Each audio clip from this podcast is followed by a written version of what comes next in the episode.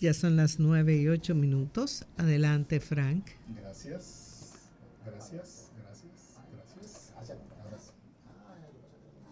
El... ¿Me escucha bien ahí, verdad? Ahora sí. hubo, hubo, un engaño, pero ya se resolvió.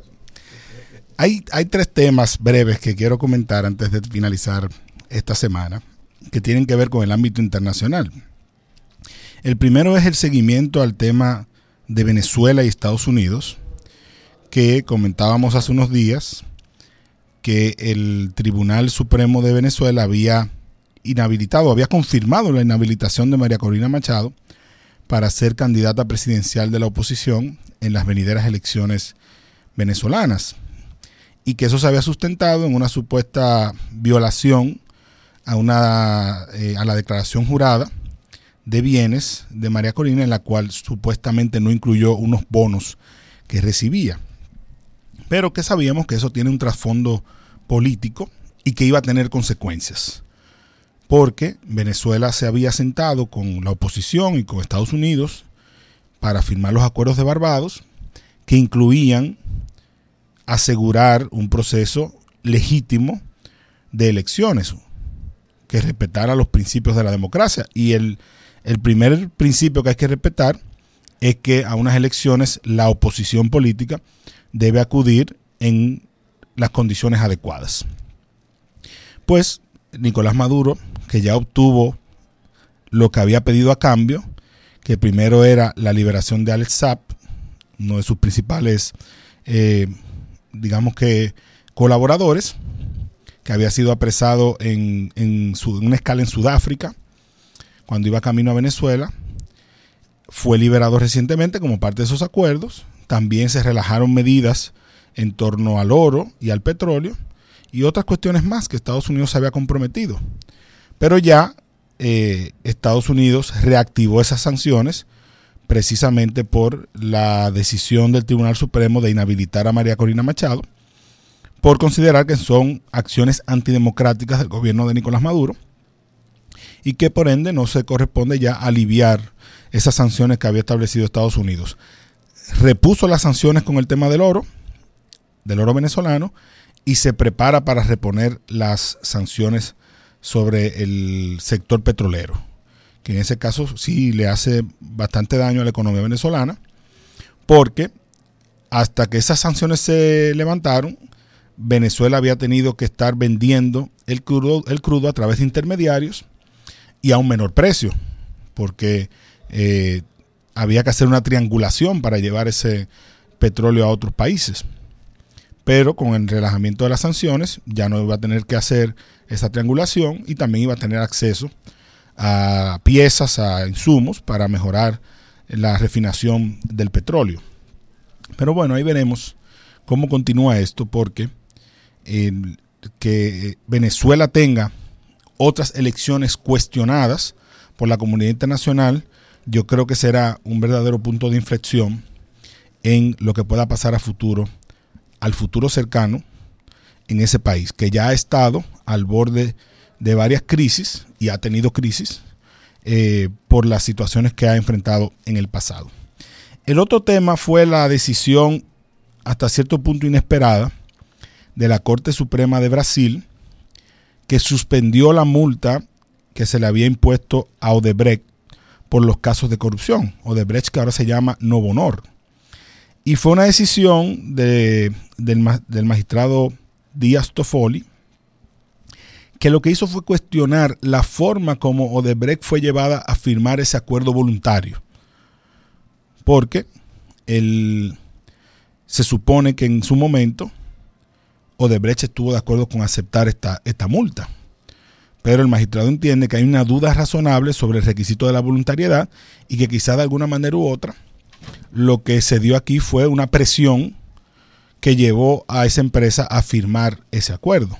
Y eso proviene de una operación que eh, reveló los mensajes entre el entonces juez Sergio Moro, que muchos lo recordaremos por la operación Lavallato, y el fiscal que estuvo involucrado en esa operación, el, fiscal Dalañol, que intercambiaron mensajes y que esos mensajes fueron luego publicados años después y que son la base del cuestionamiento a ese acuerdo de colaboración que ahora entonces está suspendido.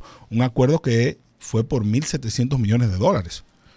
Bueno, estamos hablando de poco dinero, 8.500 millones de reales, y que a partir de ahí la, la empresa comenzó una recomposición que trajo consigo incluso un cambio de nombre.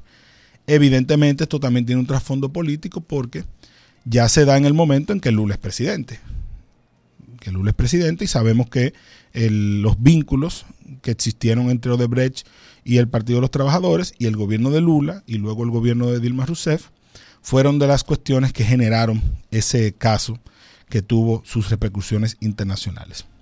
Y finalmente no puedo dejar de comentar lo, digamos que la tormenta que está causando estragos en la política norteamericana, porque Taylor Swift, que es un fenómeno no solamente musical, sino sociológico en Estados Unidos, pues la decisión que ella tome de a quién apoyar en las elecciones de Estados Unidos, que muy probablemente sea al Partido Demócrata y a Joe Biden, tendrá una gran incidencia en el resultado final, según los análisis que han hecho expertos que dicen que hasta el 18% de la población votante pudiera decidir su voto según lo que Taylor Swift indique, porque son parte de los Swifties, ese, ese ejército de seguidores que tiene Taylor Swift, y que se ha fortalecido no solo por la gran, eh, el, tour que realizó ahora, un tour billonario en dólares, ¿verdad?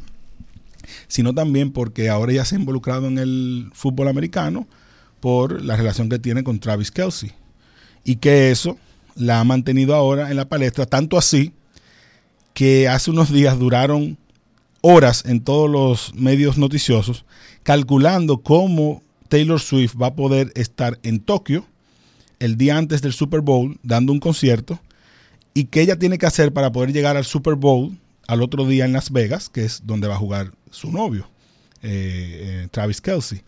Y el cálculo que hacía todo el mundo, o sea, todos los medios noticiosos, haciendo los mapas de que ella tenía que eh, terminar el concierto a las 11 de la noche, montarse en un avión, durar 13 horas viajando en el tiempo, literalmente, porque hay 17 o 16 horas de diferencia entre Tokio y Las Vegas, y que eso le permitiría a ella llegar el día del juego con suficiente tiempo para descansar y estar entonces mm. en la noche o en la tarde, creo que es al final de la tarde. Eh, hay, hay viajes que son una locura, porque tú llegas el día antes de pronto. Claro, o sea, ella en realidad es un viaje en el tiempo. O sea, ella está repitiendo el mismo horario dos veces.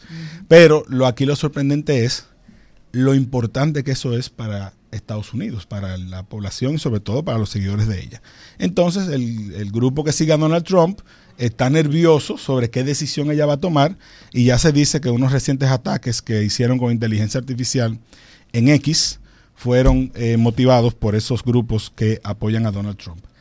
Veremos entonces el domingo, cuando se dé el Super Bowl, eh, cómo va a ser, cuál va a ser el impacto de la presencia de Taylor Swift allí y qué finalmente ella decidirá porque en las elecciones del 2020 ella tomó postura en contra de de los sectores más conservadores del Partido Republicano y creo, si no me equivoco, que en algún momento también dio declaraciones en contra de, lo que estaba haciendo el gobierno de Donald Trump. O sea que lo más probable es que ella termine apoyando a Biden de alguna manera u otra, aunque sea eh, dejándolo caer y que sean sus seguidores los que tomen la decisión. Con esas tres noticias, hasta ahí lo dejamos.